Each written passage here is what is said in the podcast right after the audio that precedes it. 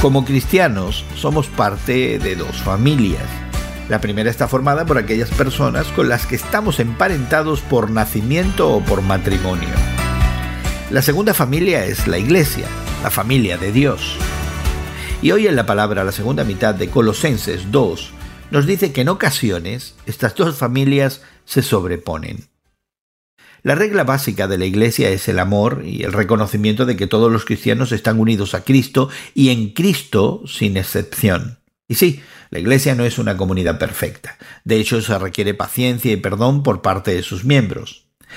Pablo describe a la Iglesia como una comunidad de adoración creada por la palabra de Dios.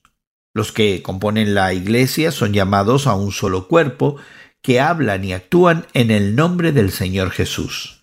Esta es una comunidad cuyo único límite es Cristo mismo. No está limitada por etnicidad, género, condición económica o nacionalidad. Lo que Pablo describe es más exactamente un hogar. Dios estableció la familia como una institución divina en la creación. El hogar del Nuevo Testamento que describe Pablo tiene a la familia también en su centro.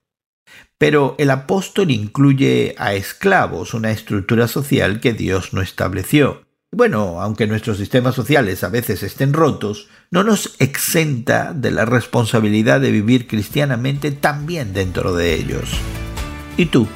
¿Eres miembro de una familia menos que ideal? Busca la sabiduría de Dios, luego confía en Él y obedécele.